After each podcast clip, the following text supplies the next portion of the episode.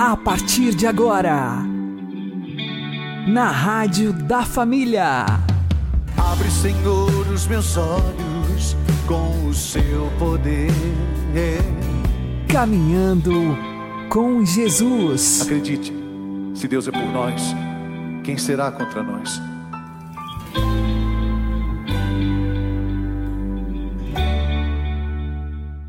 Olá, meu querido irmão, minha querida irmã, ouvintes da Rádio Regional Esperança. Eu sou João Cláudio e este é o programa Caminhando com Jesus. Oremos. Inspirai, ó Senhor, as nossas ações e ajudai-nos a realizá-las para que em vós comece e para vós termine tudo aquilo que fizermos. Por Cristo Senhor nosso. Amém.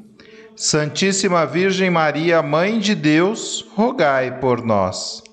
Castíssimo São José, patrono da Igreja, rogai por nós. Precisamos observar a beleza das coisas e olharmos para a vida com otimismo. O professor Felipe Aquino explica. Meus amigos e amigas, hoje eu quero falar de um assunto que é importante para a nossa vida, né? Importante de nós olharmos a vida com otimismo. Não é um otimismo assim vazio, não, mas um otimismo real. Ver a beleza da vida. Né? É, nós não podemos ficar mergulhados num pessimismo, numa tristeza que faz mal para a gente. Veja, o mundo é maravilhoso, o mundo é belo, né? Tanto assim que a palavra cosmos quer dizer belo, né? Então é preciso a gente observar a beleza das coisas, né? a beleza dos pássaros, a beleza das flores, a beleza das pessoas, a beleza das crianças. Né? E a gente não se deixar mergulhar né, no pessimismo. Eu me lembro de uma história de um amigo do poeta Olavo Bilac, que tinha um sítio e ele queria vender o sítio, então ele encontrou com o Olavo Bilac, pediu para o Olavo Bilac escrever para ele assim um, um, algum recado para ele colocar no jornal para vender o sítio. E Olavo Bilac escreveu: Vende-se um sítio onde tem uma bela cascata, onde os pássaros cantam de manhã, onde tem árvores bonitas, assim, assim, assim, assim, assim, assim, e entregou para o amigo. Quando o amigo leu aquilo, pensou um pouco, disse para não vou mais vender meu sítio. Você, fez, você me fez entender a beleza que tem nele e desistiu de vender o sítio. Né? Assim é a nossa vida, sabe? Se a gente ficar olhando só para as coisas negativas, para as tristezas, para as doenças, a gente esquece da beleza que existe. Né? O mundo é maravilhoso, o mundo é belo. Né? E Deus fez tudo isso para nós. Então, diante de uma dificuldade, é preciso sempre a gente ter uma palavra de esperança, porque o otimismo vem da esperança. O povo diz assim: se alguém te der um limão, Faça o seguinte, transforme esse limão numa limonada. O limão a gente não consegue chupar, mas se transformar numa limonada, a gente consegue beber. Não é? é preciso a gente lembrar que Deus está atrás de todas as coisas. A gente não vê Deus. Né? Tem até uma frase que diz assim: Deus não fala, mas tudo fala de Deus. Né? Deus não fala, mas tudo fala de Deus. Então, sempre colocar essa esperança em Deus. Não é à toa que São Paulo diz, né? Que todas as coisas concorrem para o bem daqueles que amam a Deus. Mesmo as coisas mais negativas, mesmo os sofrimentos mais duros da vida, a gente, na fé, nós temos que ter a certeza, a esperança de que Deus vai tirar alguma coisa boa daí. Entende? A gente lembra da história, por exemplo, de José, rei do, José que se tornou faraó do Egito, né? Que coisa triste, né? Ele foi vendido pelos seus irmãos e foi levado para o Egito. Mas lá ele se transformou em governador. Depois ele foi aquele que salvou o seu povo da fome na Palestina, esse povo do qual ia nascer Jesus. Porque esse moço foi lá para o Egito, na sua fé, na sua esperança, trabalhou, se tornou até o faraó do Egito e acabou salvando o seu povo. Então, olha para o lado bonito da vida. Não é? E assim você vai poder superar muita tristeza.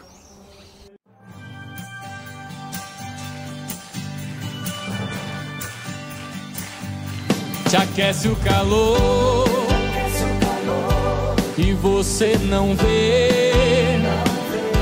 Te queima o amor, mas você não crê. Mas se está esconder se estás entregue, a vela se apaga, mas a chama segue. Felicidade começa com fé, depois que tudo acabou. Felicidade,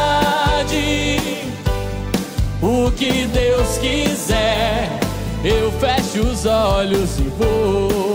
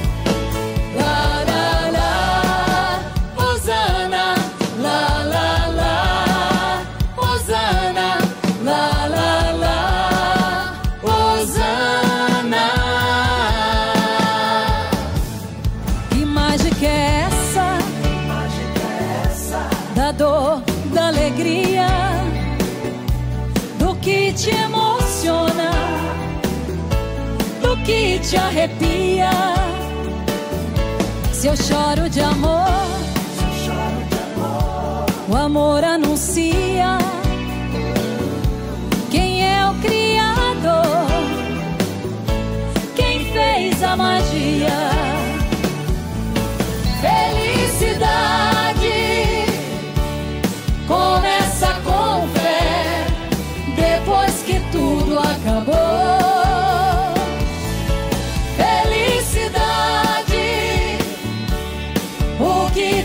quiser, eu fecho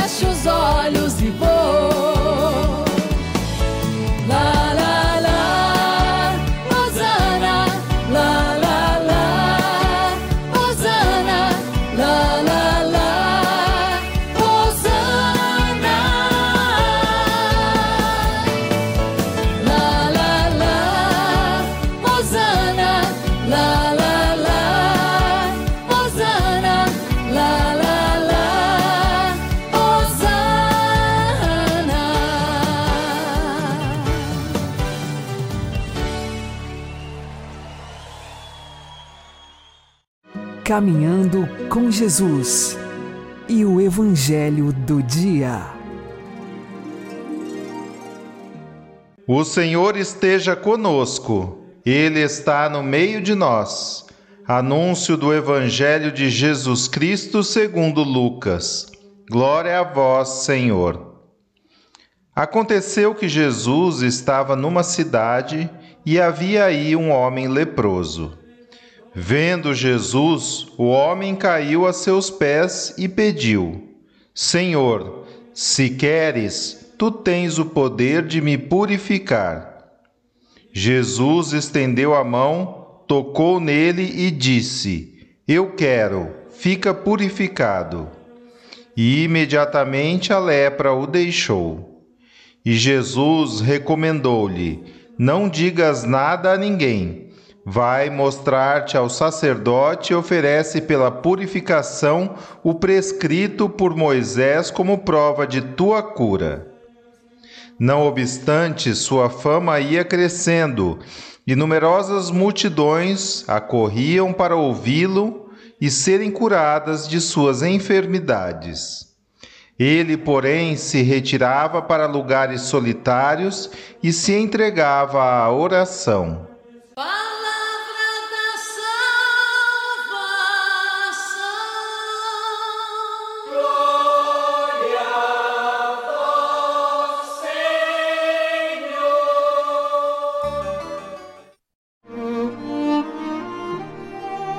Agora a homilia diária com o Padre Paulo Ricardo.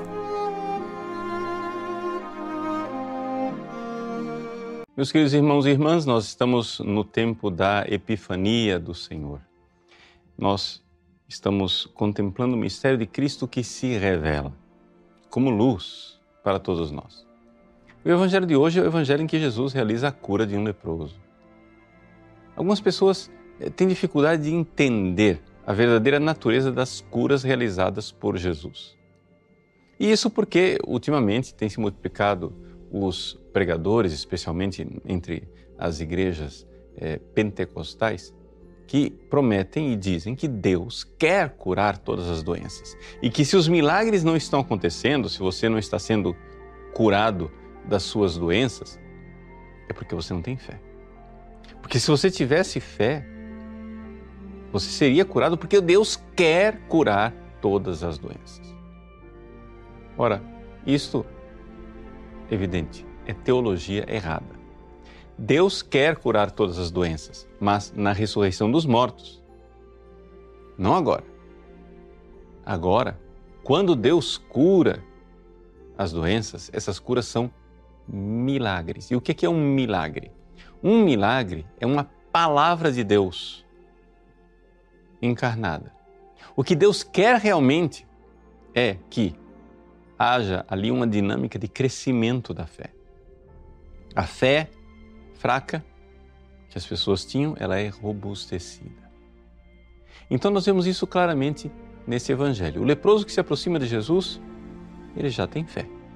E ele faz inclusive uma profissão de fé. Ele diz: Senhor, se queres, tu tens poder de me purificar. E Jesus, então, aqui, faz com que esta fé aumente, realizando exatamente o que ele acaba de pedir. Eu quero, fica purificado. Imediatamente a lepra o deixou e então Jesus diz: Não digas nada a ninguém.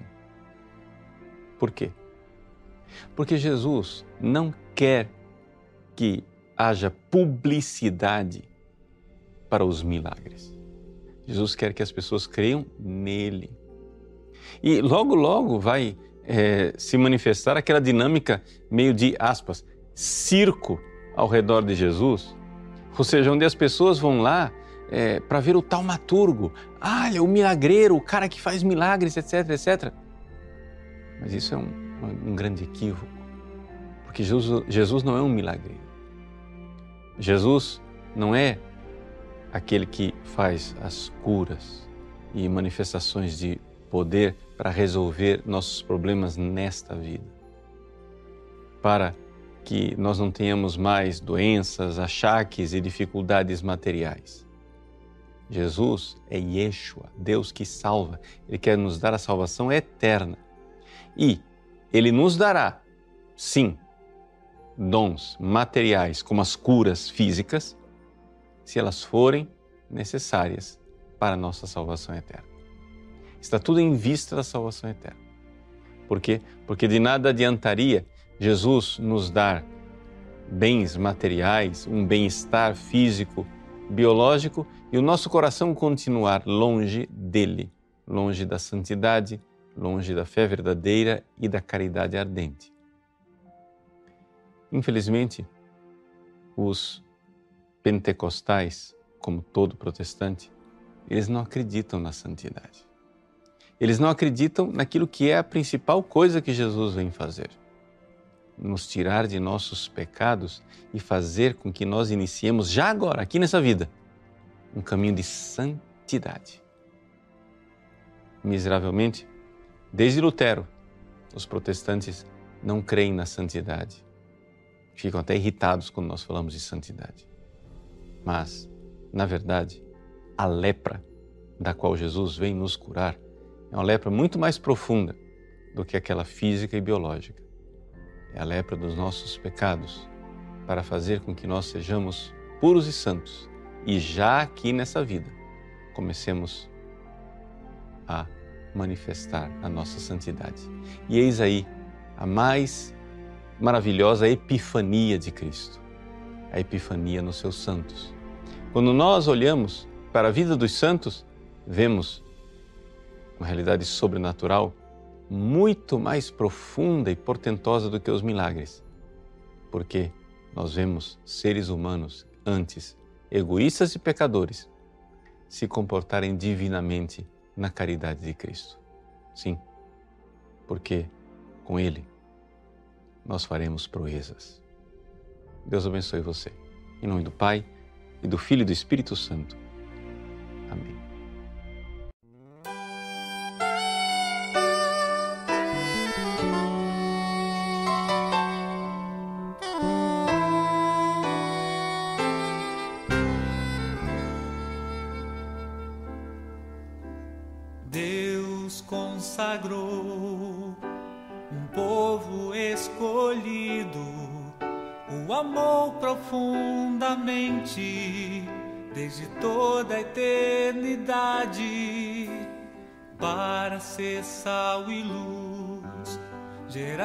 Cristo Jesus no seio da humanidade. Deus consagrou um povo escolhido, o amor profundamente desde toda a eternidade para ser sal gerar Cristo Jesus no seio da humanidade. Hoje somos esse povo tão amado. Deus nos chama a viver o seu amor. Nos convida a todo instante sem cessar e pede a nós sede santos.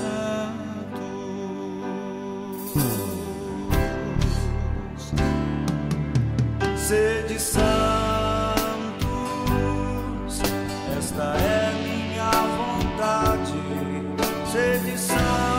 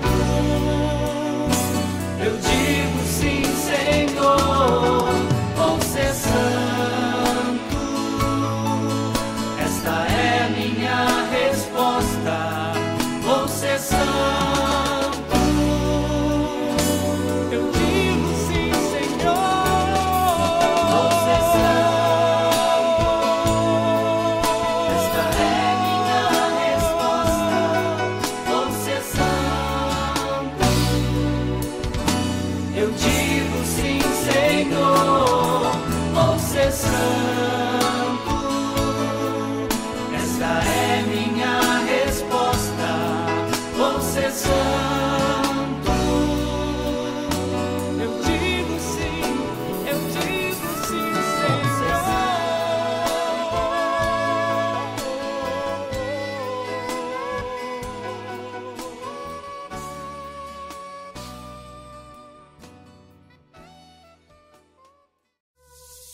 Agora você ouve o Catecismo da Igreja Católica. A permanência do corpo de Cristo no túmulo constitui o laço real entre o estado passível de Cristo antes da Páscoa e o seu estado glorioso atual de ressuscitado. É a mesma pessoa do vivente que pode dizer: Estive morto e eis-me vivo pelos séculos dos séculos. É este o mistério do desígnio de Deus acerca da morte e da ressurreição dos mortos. Se ele não impediu que a morte separasse a alma do corpo, segundo a ordem necessária da natureza, mas juntou-os de novo um ao outro pela ressurreição, a fim de ser ele próprio na sua pessoa o ponto de encontro da morte e da vida suspendendo em si a decomposição da natureza produzida pela morte e tornando-se ele próprio princípio de reunião para as partes separadas.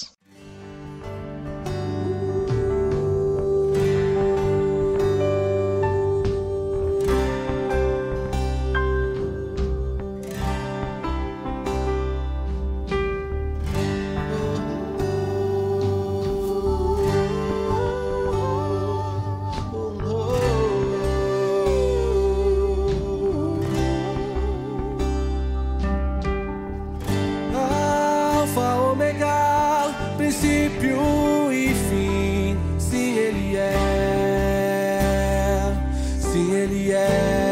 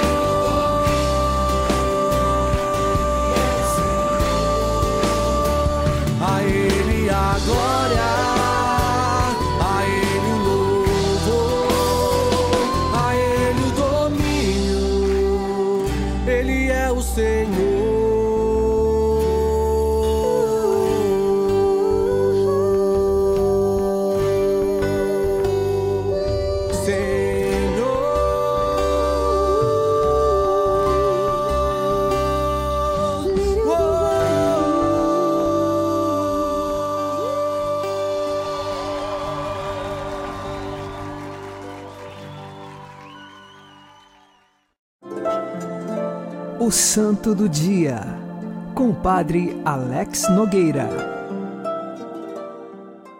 Neste dia 7 de janeiro, a Igreja faz memória de São Raimundo de Penhafort.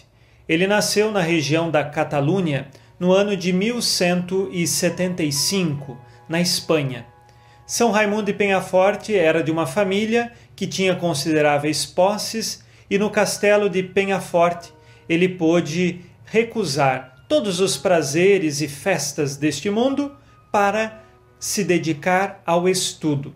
Desde pequeno, muito dedicado aos estudos, chegou aos 20 anos sendo professor de artes liberais.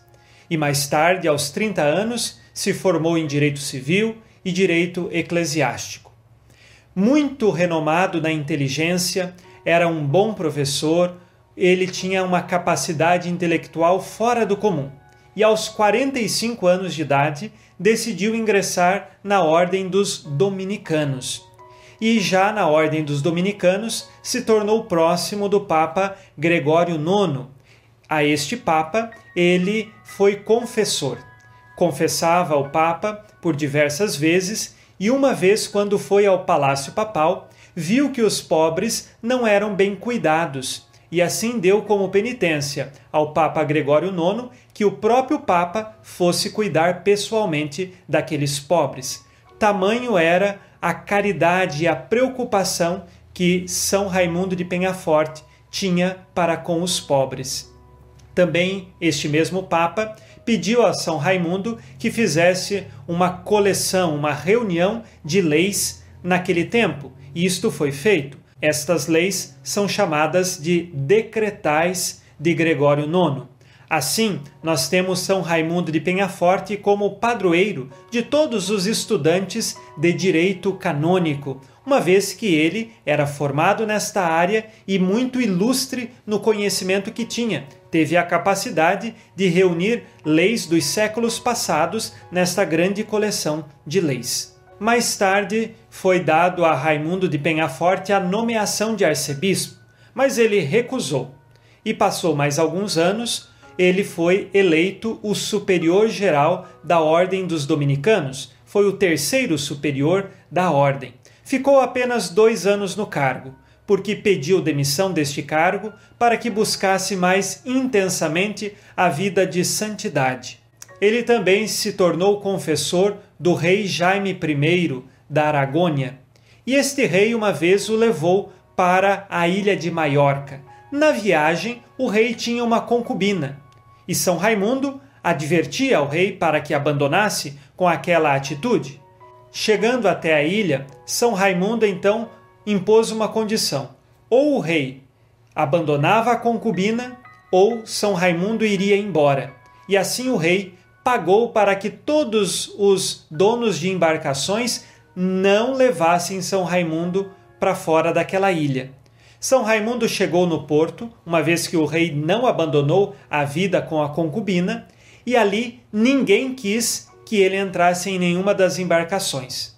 Por isso, São Raimundo pegou a sua capa, colocou sobre o mar, fez-se como um barco à vela e ali milagrosamente saiu daquela ilha e foi até Barcelona. A viagem conta-se que durou quase seis horas e logo ele chegou lá milagrosamente falando. E assim o rei, ao saber deste fato que aconteceu com São Raimundo, ele percebeu o quanto estava em pecado, se arrependeu e mudou de vida.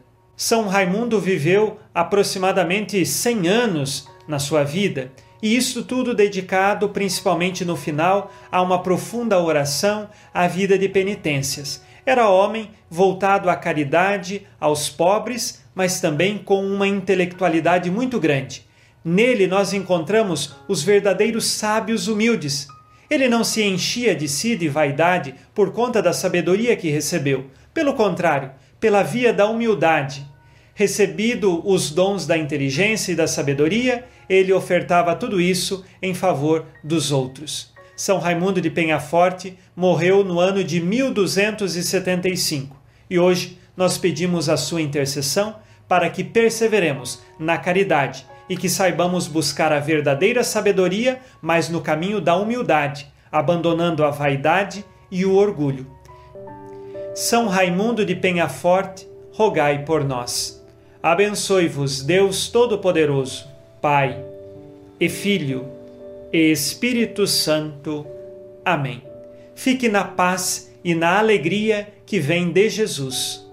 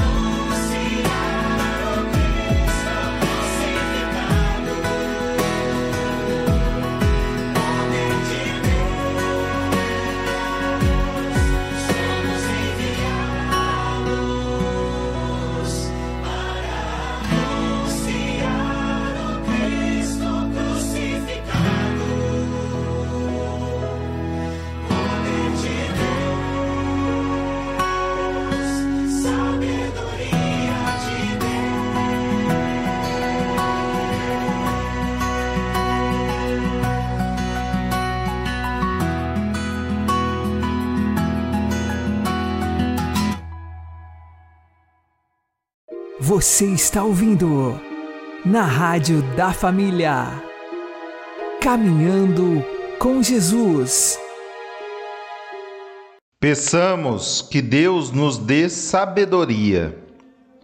Concedei-me, Senhor, a serenidade necessária para aceitar as coisas que não posso modificar, coragem para modificar aquelas que posso e sabedoria para conhecer a diferença entre elas, vivendo um dia de cada vez, desfrutando um momento de cada vez, aceitando que as dificuldades constituem o caminho à paz, aceitando como ele aceitou este mundo tal como é e não como eu queria que fosse confiando que Ele acertará tudo contanto que eu me entregue à sua vontade, para que eu seja razoavelmente feliz nesta vida e supremamente feliz com Ele eternamente na próxima.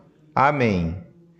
Uma boa noite a todos, que Deus abençoe vocês e continuemos caminhando com Jesus.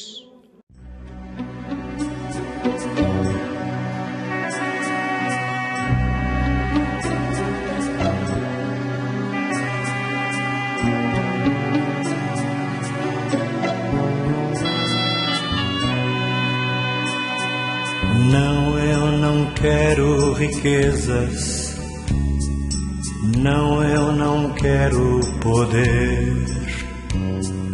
Quero é ter sabedoria para saber entender.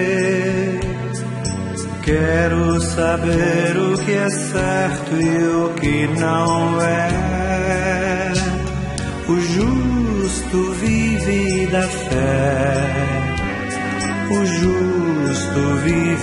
da fé. O justo vive da fé. O justo vive da fé.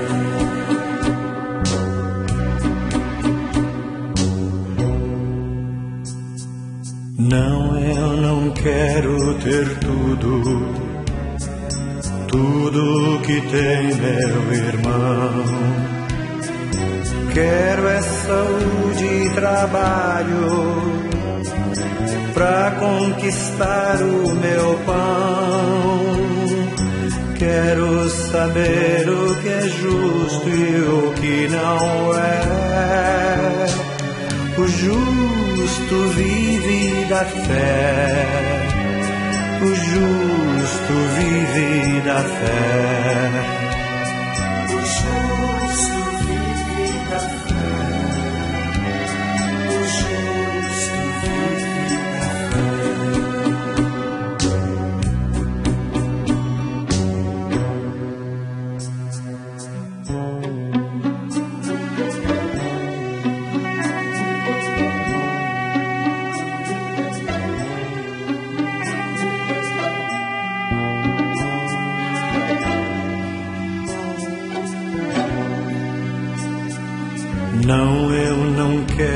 Os excessos, tiram as chances da paz.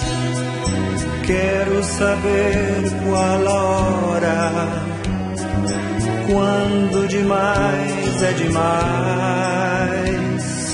Quero saber o que é santo e o que não é. O justo vive da fé. O justo vive da fé. O justo vive da fé. O justo vive da fé.